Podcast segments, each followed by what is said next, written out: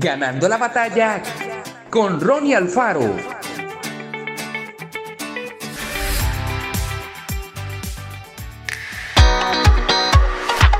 Antonio estaba muy desilusionado de la gente. Nadie parecía darse cuenta de lo que le ocurría. Todos estaban demasiado ocupados como para pensar en él. Pero un día, conversando con su madre, entendió una de las verdades más importantes para crecer como una persona sana y victoriosa.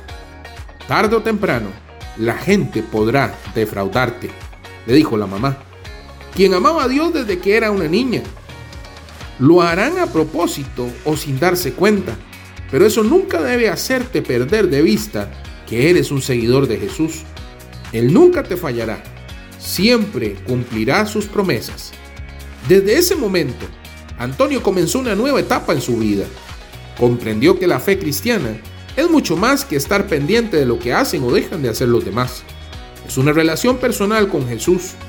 Si queremos crecer en nuestro compromiso con Dios, y no retroceder en nuestro desarrollo espiritual, fijemos la atención en Jesús.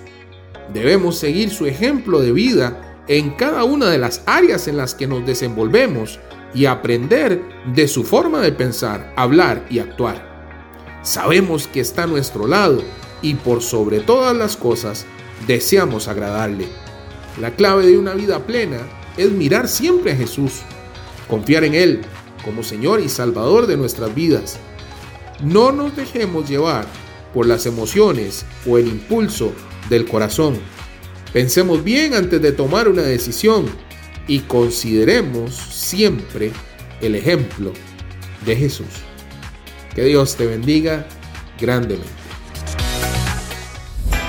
Esto fue Ganando la batalla con Ronnie Alfaro. Y recuerda, síguenos en Spotify y en nuestras redes sociales para ver más.